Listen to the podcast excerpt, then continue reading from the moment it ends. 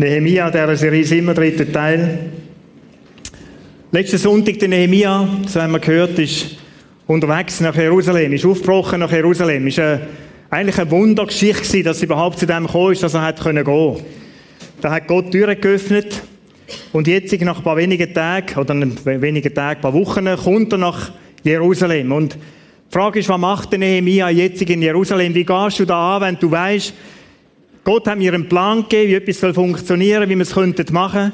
Und jetzt kommst du in die Situation hinein, du kennst die Leute nicht, bist ihnen noch nie begegnet. Was machst du dann? Der Nehemia, vielleicht ist es speziell, Vers 11, Fragen könnt ihr noch weglassen. Vers 11, in dem zweiten Kapitel, als ich nach Jerusalem oder in Jerusalem ankam, wartete ich zunächst drei Tage. Da liest man so daher. Und ich denke, wie gut, wenn Menschen einmal können warten Einfach mal warten. Oder du kommst in eine Situation hinein, wo du nicht kennst, wo dir fremd ist. Und dann fängst du einfach an schnurren. Und manchmal wirkt es dann fast ein bisschen plakativ. Dass andere sagen, ja, interessiert jetzt erst einmal um die Situation, wo ich drin bin. Fang dann an reden, wenn du weißt, wie es mir geht, wer ich bin. Der Nehemia, vorbildlich, erwartet drei Tage. Was hat er gemacht in diesen drei Tagen? Natürlich hat er sich erholt von dieser Reise. Das ist eine Reise von etwa 700, 800 Kilometer auf dem Ross. Er war begleitet von Obersten, von Reitern, die mit ihm gekommen sind. Und so hat er sicher einen Tag, zwei Jahre gebraucht, um sich zu holen. Aber er ist in dieser Stadt rumgelaufen. Vers 12, könnt ihr nachher daheim weiterlesen. Er hat mit niemandem geredet, er ist Nacht durch die Stadt durch, mit seinem Ross, ganz allein und hat sich ein, ein Bild gemacht von der Situation, wo die Leute drin leben. Er hat ja gehört von, seinem, von seinen Brüdern, die nach Susa gekommen sind und ihm erzählt haben und gesagt haben, du, dieser Stadt geht es nicht gut, den Menschen geht es nicht gut, die sind am Leiden, die sind bedrückt, niedergeschlagen. So ist der Nehemiah rumgelaufen, hat die Situation auf sich wirken lassen und hat gespürt, tatsächlich, das sind Leute, die sind niedergeschlagen. Tatsächlich, das sind Leute, die haben keine Perspektive. Das sind Leute, die sind aufgebrochen.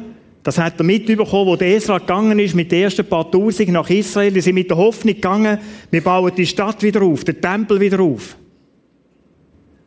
Und jetzt tatsächlich spürt er, wie die Leute ohne Hoffnung, ohne Perspektive einfach niedergeschlagen sind. Wartet, was da passiert. Der Nehemiah haben es nicht kennt. Von wo auch. Und so kommt er in die Stadt hinein. Stadt, wo einfach anderen Mächten so zum Spielball gegeben war. Wo plündert worden ist, wo überfallen worden ist, immer und immer wieder. Schutzlos, ohne Mauern. Da haben sich andere bedient da drinnen. Mich haben zwei Fragen beschäftigt. Warum schickt Gott den Nehemia nach Jerusalem? Warum? Und warum Gott ausgerechnet soll die Stadt wieder aufbauen werden? Da gäbe es noch ein paar andere Städte. Zwei Antworten. Und ich möchte bei denen heute länger bleiben.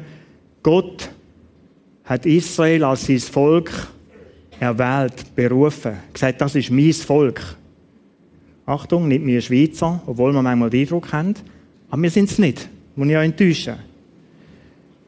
Israel, du bist mein Volk, mein geliebtes Land. Ein Grund, warum das Gott den Nehemiah schickt. Ein anderer ist, wieso dass er möchte, dass die Stadt wieder aufbauen wird. Gott, sein Volk, hat sich von ihm abgewendet. Ist eigene Weg gegangen.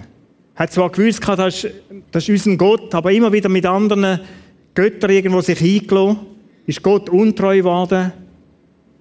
Das hat dazu geführt, dass ins Exil geführt worden sind, in die Gefangenschaft, weil sie schutzlos sind.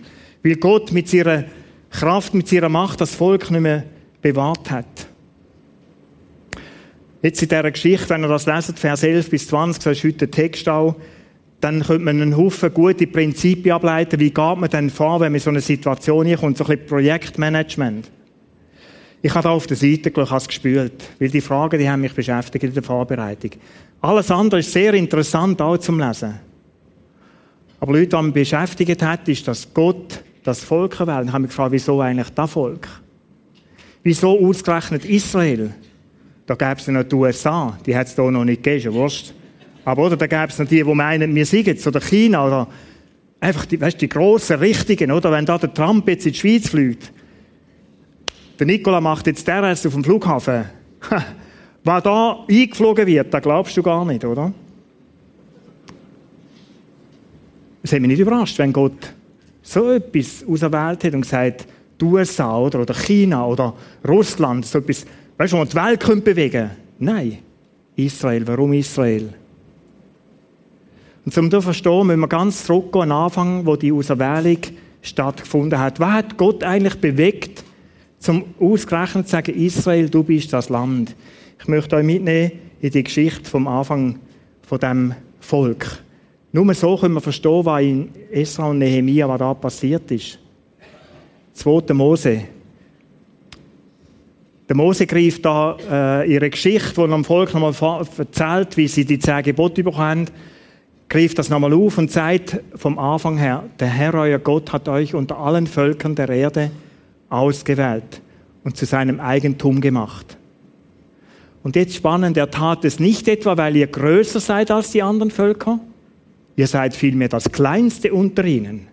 Verkehrt die Welt. Du triffst dich ja gern mit denen, die gross sind. Wo du etwas Profit haben wo du sagst, mit dem verbündet, da können wir etwas reissen. Nein. Ihr seid vielmehr das Kleinste unter ihnen. Wieso Gott wählst denn du ausgerechnet das Kleinste? Das Unbedeutendste? Der Mose sagt ihnen da, er tat es einzig deshalb, weil er euch liebte. Und jetzt möchte ich das für dich ganz persönlich nehmen. Schau, das war bei diesem Volk so gewesen, und es zieht sich nachher durch Generationen, durch Geschichte der Menschheit bis zu uns durch. Weil er dich liebt. Nicht, weil du so toll aussiehst. Ihr seht alle blendend aus im Magen. Die allermeisten sind vor dem Spiegel gestanden. Zwei, drei nicht, sieht man, aber die allermeisten sind gestanden. ich sage jetzt nicht wer, gell? Zwei, drei, nein, Wurst. Nicht, weil wir so blendend aussehen, weil wir so groß sind, weil wir so stark sind, nicht, weil Gott denkt, durch den könnte ich Geschichte schreiben oder durch die. Nein. Weil er dich liebte. Ist der einzige Grund. Ist der einzige Grund, warum Israel. Weil er dich liebte. Durch die ganze Menschheitsgeschichte durch. Leute, da schauen wir bei dieser Geschichte vom Nehemia ein Stück auch ins Herz von Gott hinein. Gott hat das Herz für jeden Mensch, für dich und für mich. Er hat ein spezielles Anliegen, ein spezielles Liebensherz für die, die vielleicht gerade so am Rand leben, niedergeschlagen sind, vielleicht ihr Leben manchmal auch wie plündert wird von anderen, wo sich andere bedienen in deinem Leben hinein. Die liegen Gott am Herzen. Schwache Menschen liegen ihm am Herzen. Und zu ihnen sagt er, schau, ich habe dich erwählt. Ich bin zu dir gekommen, komme zu dir, weil ich dich liebe. Das ist der einzige Grund. Du musst auch nichts anderes bringen. Der Hesekiel in einem Bild, das er über Israel hatte, hat andere Worte gebraucht. Und die sind mir noch fast mehr eigentlich zu Herzen gegangen. Die haben mich berührt. Der Hesekiel, der schreibt einen Text über die Anfangszeit von der Erwählung von dem Volk. Wie ist denn das Volk, wie ist der Zustand gewesen, wo es Gott erwählt hat? Hesekiel 16, 4 und 5. Da schreibt er, und so es, erging es dir bei deiner Geburt. Und er vergleicht das Kind, wo auf die Welt kommt, mit dem Volk Israel. Deine Nabelschnur wurde nicht ordentlich abgeschnitten. Da heißt, du bist im Blut gelegen. Du bist ein Verblühter gewesen. Du wurdest nicht gebadet mit, und mit Salz abgerieben. Du wurdest nicht in Windeln gewickelt. Niemand kümmerte sich um dich. Niemand hatte Mitleid mit dir und versorgte dich. Du wurdest auf das freie Feld geworfen, weil niemand dich haben wollte. So erging es dir, als du geboren wurdest. Das ist die Anfangszeit von Israel. So sagt der Prophet dem Volk und sagt, schau, so bist du vor Gott gewesen. Wir gehen es nochmal so durch. Nabelschnur nicht richtig durchtrennt. Umfachmännisch nicht gut gemacht. Nicht sauber am Verblüten. Du liegst im Blut, du bist im, Blut gelegen. Nicht badet, nicht mit Salz abgerieben, nicht in Windeln gewickelt. Da war niemand, der sich um dich gekümmert hat. Du bist dir überlassen. Niemand hat Mitleid mit dir. Niemand hat dich versorgt, aufs freie Feld geworfen. Da, Vogel frisst oder stirbt. So ist die Situation. Und wenn man sich da Bild macht, das Kind so in der Wüste liegend, dann gibt es nur ein Ding. Das ist dem Tod geweiht. Und dann geht die Geschichte weiter, da gibt es ein Aber. Da kam ich vorüber und sah dich. Da kam ich vorüber und sah dich. So in dem Zustand, wie du da liegst, auf dem Feld, schutzlos, am Rand, schwach, hilflos, da kam ich vorüber und sah dich. Leute, es ist bis heute so, dass Gott der ist, der dich sieht. Wo mich sieht und dich sieht. Gerade dann, wenn es uns nicht gut geht. Dann, wenn du vielleicht erlebst, dass du auch so am Rand der Gesellschaft bist. Wenn du vielleicht am Morgen wieder dein Kästchen auftust, irgendwo in deiner Firma und dein Mäntel rausnimmst. Kästchen angeschrieben mit 2721. Die Nummer findest du auch irgendwo wieder auf der Lohnabrechnung und überall. Du bist die Nummer. Das kleine Würmli. Oder da, wo, wenn du mal die Leistung mitbringst, wo man keinen lässt, wo man einfach kann ersetzen kann. Da schreit kein Hand an. Vielleicht hast du einen Schmerz erlitten. In einer Beziehung. Bist niedergeschlagen. Vielleicht auch ohne Perspektive. Da kam ich vorbei, vorüber und sah dich. Es gibt eine bewegende Geschichte und genau der, der Satz, der kommt in der Bibel immer wieder vor. Es gibt eine bewegende Geschichte ganz am Anfang von der Bibel, wo Gott dem Abraham gesagt hat, du wirst einen Sohn bekommen, es wird ein großes Volk geben. Dann ist das nicht stand gekommen. Dann hat Sarah gefunden, komm, schlaf doch mit mir eine Magd, vielleicht kann das so gehen. Das war in dieser Zeit auch so möglich. Das war nicht etwas Verwerfliches. Dann wird die schwanger, die Hagar. Und sie merkt, wie der, wie der Bauch rund wird und das hat dazu geführt, dass Sarah das nicht vertreibt hat, mit dem Abraham geht, was machen wir? Der Abraham hat gesagt, ich gebe dir die Hand frei, du kannst sie in die Wüste schicken, weg von dir. Dass du das nicht musst anschauen musst. Der Schmerz, selber kein Kind haben, da kommt ein Kind auf die Welt. Dann geht sie in die Wüste, ist allein, ist eigentlich fast am Tod geweiht, muss man sagen, singen die Hitze und brüllt, weint. Und dann kommt Gott vorbei. Gott, wo sie sieht, als die Magd mit dem Kind allein in der Wüste, wo Durst hat, wo nicht weiß, was Wasser gibt. Sie erlebte Gott, wie er zu ihr redet und eine Hoffnung und Perspektive gibt. Und dann interessant, wie Tagar den Gott benennt. 1. Mose 16, Vers 13, 14. Und sie nannte den Namen des Herrn, der mit dir redete, du bist der Gott, der mich sieht. Und dann sagt sie im Vers nachher, darum nannte sie den Brunnen einen Brunnen des Lebendigen, dessen, der mich sieht. Sie hat Gott erlebt in ihrer Not, in dem Alleinsein, in dem Verlassen sie, in dem, dass sie niemand hat wollen, unbeachtet. Sie erlebt Gott, wo sie sieht, in dieser Not. Wo ihre begegnet Perspektive und Hoffnung gibt und sagt, ich bin da für dich.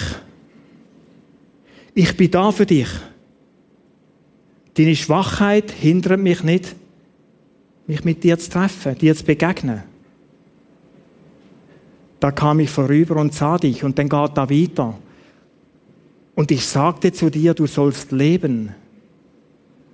Du sollst leben und gedeihen. Unglaublich. Ich sah dich und sagte zu dir, du sollst leben. Ja, du sollst leben und gedeihen. Leute und Israel, wenn man das auf den Staat münzt, der Staat lebt bis heute. Bis heute. Der unscheinbare Fleckchen Erde. Ich möchte gar nichts zu der Politik rund um Israel oder Israel selber sagen. Da gibt es viel Gutes und viel Schlechtes wie überall. Aber das Volk lebt bis heute. Unglaublich. Bedroht, bekämpft, benitten.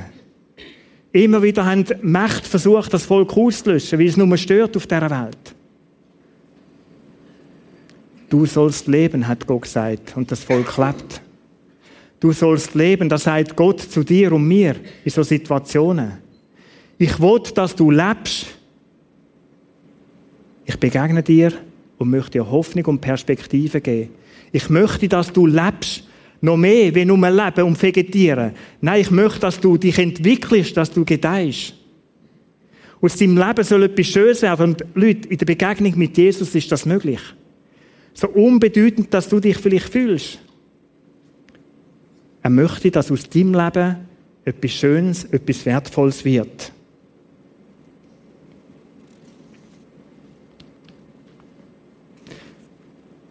Das ist Gottes Herz. Vielleicht ein Blick in Gottes Herz.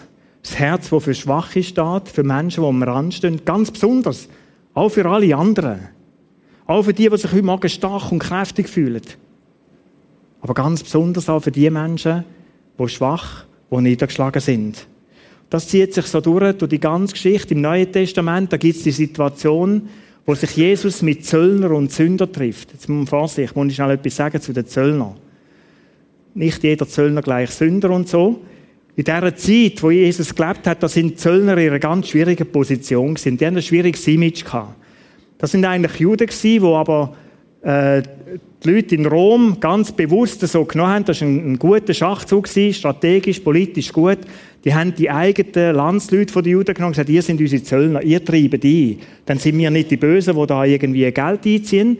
Und vor ihren Landsleuten sind sie verachtet gewesen, weil sie sich hinreißen haben für den Job. Jeder hat auch ein eigenes Kessel gehabt, wie wir aus dem Neuen Testament wissen, hat dort noch ein bisschen geschafft. Das ist heute nicht mehr so. Keine Angst. Jeder Zöllner ist heute safe. He? Jeder lebt wirklich total sauber. Aber in dieser Zeit war es so gewesen. Ja, es ist so, gell? jetzt können wir da wieder ironisch verstehen. Nein, nein, ich, ich hebe die Hand für, für, für fast jeden Zöllner in der Schweiz. und in Deutschland und umliegenden Ländern. Aber in dieser Zeit war es schwierig. Schwieriges Image. Mit denen hat man sich nicht gerne abgegeben. Und jetzt hockt Jesus mit denen zusammen, mit den Ausgestoßenen, denen, die am Rand der Gesellschaft sind, isst und trinkt mit denen. Nicht nur Sirup und Tee, auch ein Fläschchen Wein. Oder ein Krug Wein. Und jetzt kommen die Gerechten, die Pharisäer, die Schriftgelehrten und sagen, Jesus ist doch nicht richtig. Mit wem hockst denn du zusammen? Geht doch so nicht. Und dann ist interessant, weil Jesus sagt in Markus 2, 17, nicht die Gesunden brauchen den Arzt, sondern die Kranken. Weltbekannter Satz. Ist ja auch logisch. Ich bin nicht gekommen, um Gerechte zu rufen, sondern Sünder. Ich bin nicht gekommen, um die, die sagen, hurra, da bin ich, der Protz, oder? Fehlerlos, auch ungeschminkt, sehe ich gut aus. Ich bin's. Bau mit mir das Reich. Ich brauche dich nicht, Jesus, ich komme selber zu Gang. Ich bin stark und kräftig. Mit mir fängt die Weltgeschichte an. Für die bin ich nicht gekommen. Ich bin für die gekommen, die schwach sind, die mich brauchen. Ich bin für die gekommen, die sich verachtet fühlen, die vielleicht nicht viel Perspektive und Hoffnung im Leben haben. Für die, die zerbrochene Herzen haben, für die bin ich gekommen. Ich möchte ihnen helfen. Ich möchte ihnen sagen, du sollst leben. Und wenn du heute Morgen da bist, vielleicht in so einer Situation, dich nicht besonders gerecht fühlst, vielleicht weißt, dass manches, was verbogen ist in meinem Leben, schau, für dich ist Jesus gekommen. Für dich ist Jesus gekommen. Genau für dich. Viele von uns haben das schon erlebt. Der Nehemiah ist auch einer von denen, der das erlebt hat, dass Jesus für ihn gekommen ist. Ihm in einem fremden Land Hoffnung und Perspektive gegeben hat. Das ist im Nehemiah seine Geschichte. Der ist deportiert worden in ein Land, weg von seinen Landsleuten, aus seiner geliebten Stadt, aus seinem Heimatland und lebt jetzt da in Sus, in dieser Stadt. Und er hat erlebt, dass Gott ihm begegnet und sagt, Nehemiah, mit dir möchte ich Geschichte schreiben.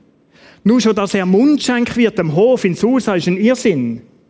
Mundschenk sind die, die dem König die Speisen geprüft haben. Und die Fahrlesung von dem König ein Jude, den er deportiert hat, in diesen Job zu bringen, der hätte ihn vergiften können. Wenn es sein Wenn der ein Herz voll Rache hat, irgendwo denkt, und dir zeige es, der hätte Möglichkeiten gehabt, den König zu vergiften.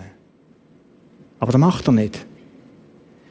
Gott hat ihn eine Karriere machen lassen, die ihn in die Position gebracht hat. Gott ist ihm begegnet und gesagt, Nehemiah, du sollst leben.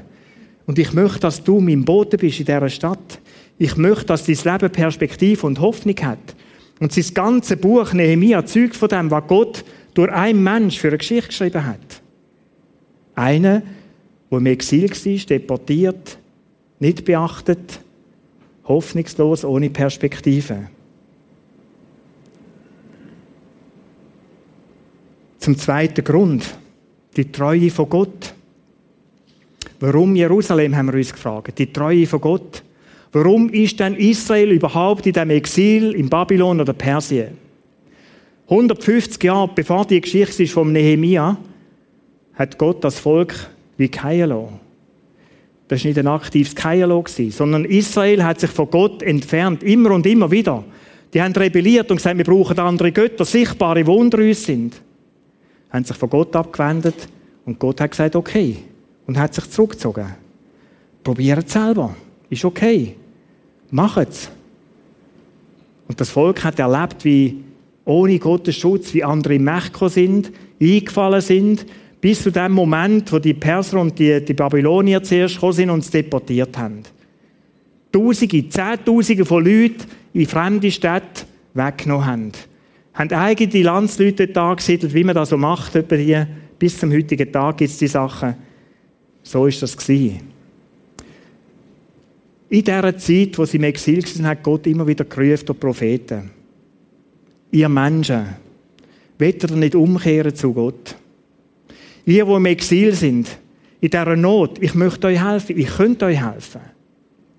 Und sie haben sich aufgemacht in dieser Not und oft ist es so, dass in der Not Bereitschaft da ist, um zu sagen, und Gott, ich möchte mit dir probieren. So auch die Israeliten, so auch die Juden. Und sie haben sich aufgemacht und haben angefangen nach Gott zu fragen.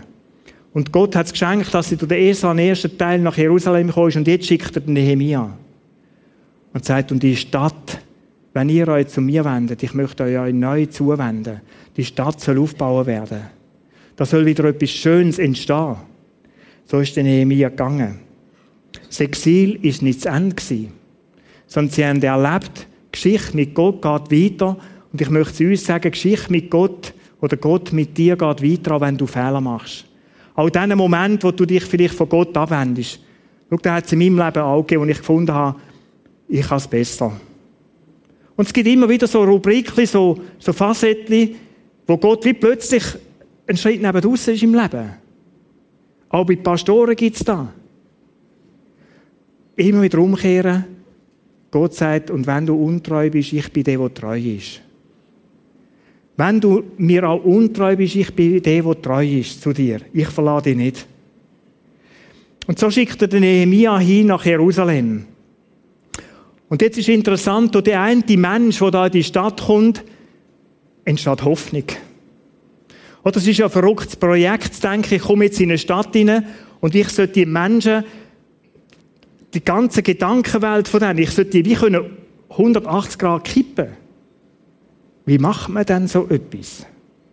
Wie geht man denn da vor? Ich möchte euch ganz kurz Vers 17, 18 so einfach zeigen, ihr könnt weiter das nachlesen in der Bibel selber, wo zwischen ihnen ist. Da sprach ich zu ihnen, warum redet er jetzt etwas? Muss ich vielleicht schnell sagen, er hat eine Zeit lang gar nicht mit diesen Leuten geredet, hat sich einfach ein Bild verschafft, saubere Analyse gemacht. Wie geht es dem Stadttor und dem?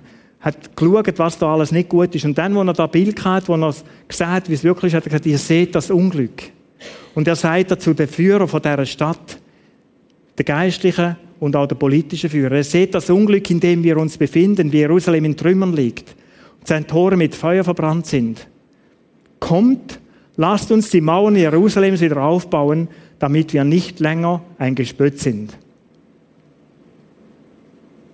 Dann geht das wieder. Und ich teilte ihnen mit, wie die gütige Hand meines Gottes mir geholfen hatte, dazu die Worte des Königs, die er zu mir geredet hatte, und dann passiert etwas, da, da steht zu einem Sätzchen. Und da sprachen sie, wir wollen uns aufmachen und bauen.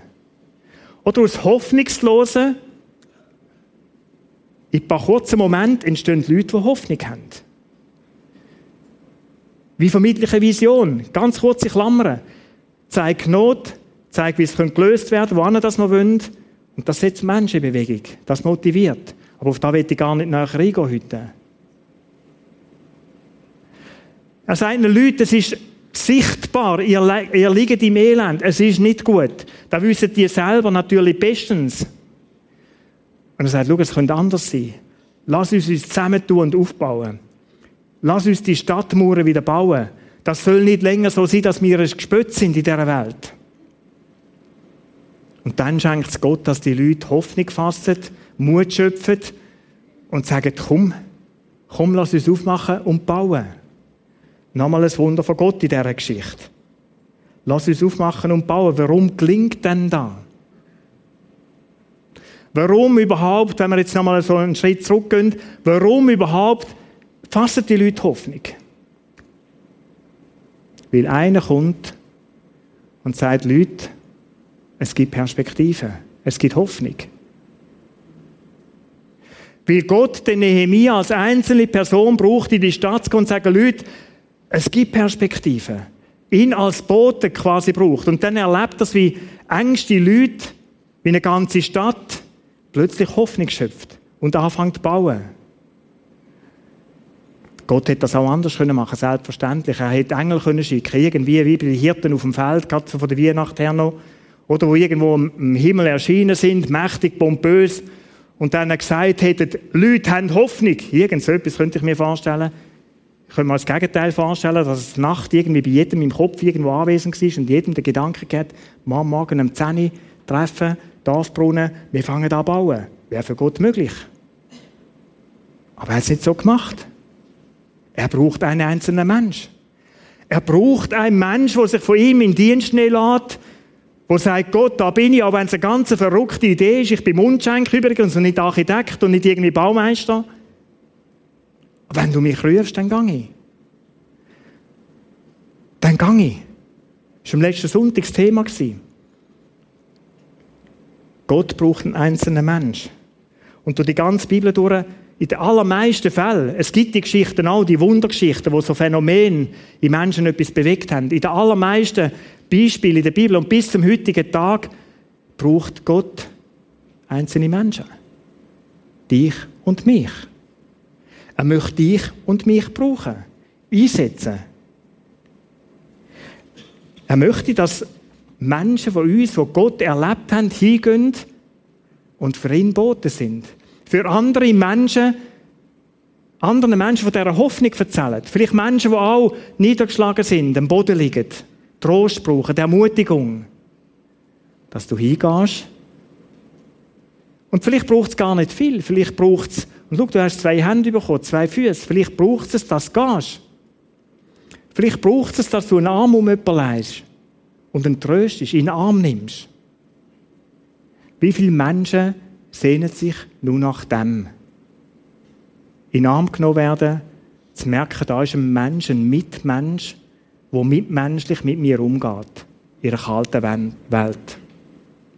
Ich habe es am letzten Sonntag so gesagt, du bist nicht zufällig in dem, in dem Umfeld, wo du drin lebst. Wo könntest du so eine Person sein, wo Gott als Sinn Nehemia schickt, zum Trösten, Ermutigen, zum Helfen, Du hast Güter. In der Regel hat jeder Schweizer Güter. Die könntest du einsetzen zum Helfen.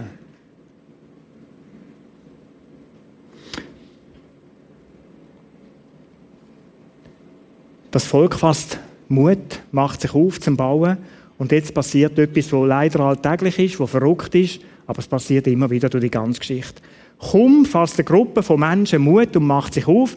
Kaum fasst sich ein einzelner Mensch Mut und sagt, doch, ich will es noch mal probieren.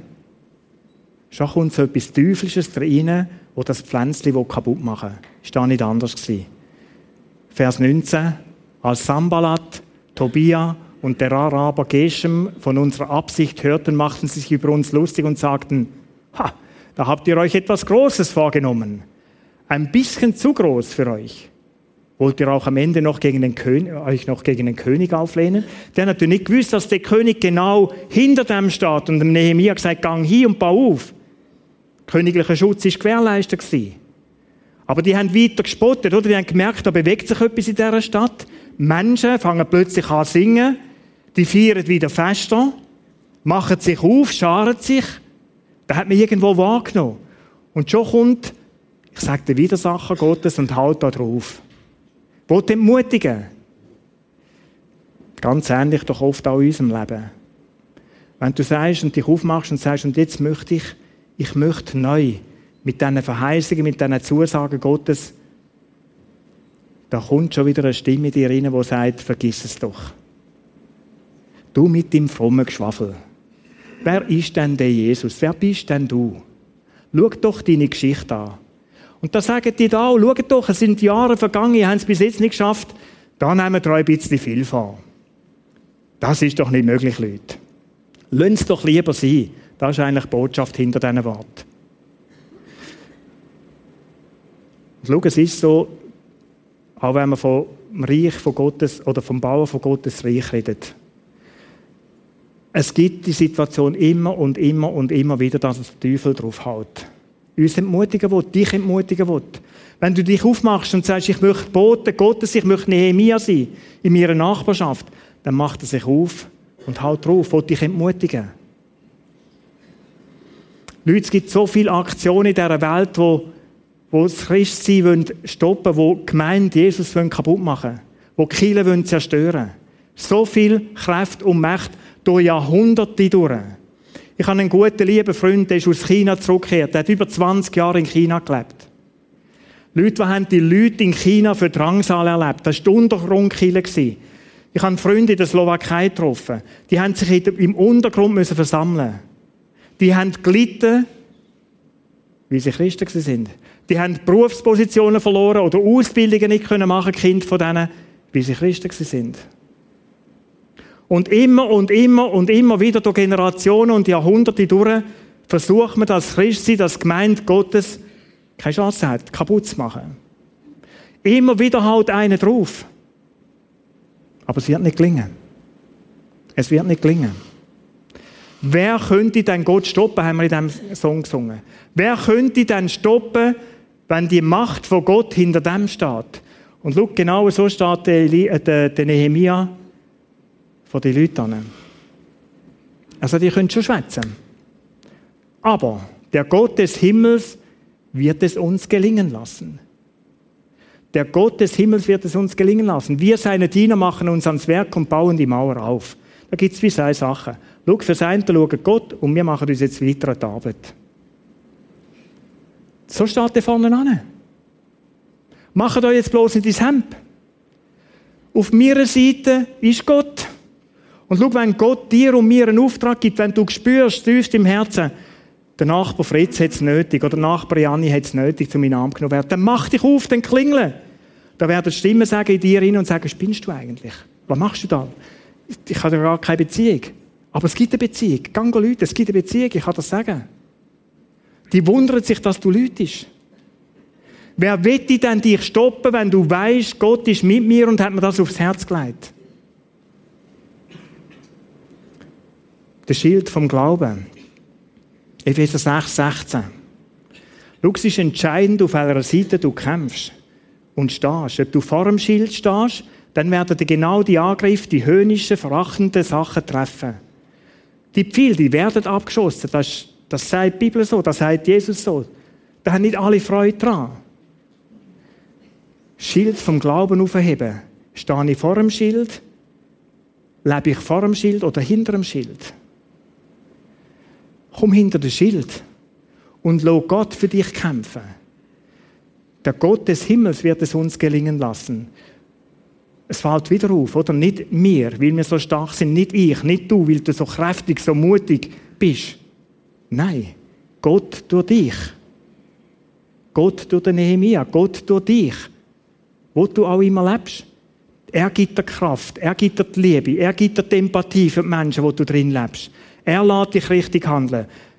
Bist du mutig? Oder wir machen uns auf, das ist unser Job. Mach dich auf, wir bauen fröhlich weiter. Egal, was rundum ist. Egal, was dir ihnen für Stimmen abgehen. Heb das Schild auf. Ich möchte schliessen mit der Einladung und einer Frage. Wenn du heute Morgen da bist und für dich denkst, ich gehöre zu diesen Leuten, die im Moment wie so ein zerbrochenes Herz haben, da ist ein Schmerz in meinem Leben, vielleicht in den vergangenen Monaten reingekommen. Vielleicht durch eine Beziehung, die gebrochen ist. Ein Verlust von einem lieben Menschen. Vielleicht eine Beziehung, die aktuell nicht gut ist? Wenn du dich so minderwertig fühlst und denkst, wer bin ich denn nun? Ich bin nur so ein Würmli auf dieser Welt. Das Nummerli 2000 und irgendetwas im Kästchen. Und mich kümmert doch niemand. Kümmert sich doch niemand. Wenn du da bist und merkst, es sind andere, die dein Leben eingebrochen sind, die wie plündert haben, dann möchte ich dich einladen, komm zu Jesus, dort bist du genau richtig.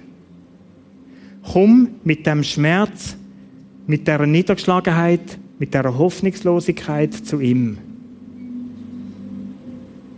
Schau, er hat dich erwählt und ist mit dir, nicht weil du so gut bist, sondern weil er dich liebt.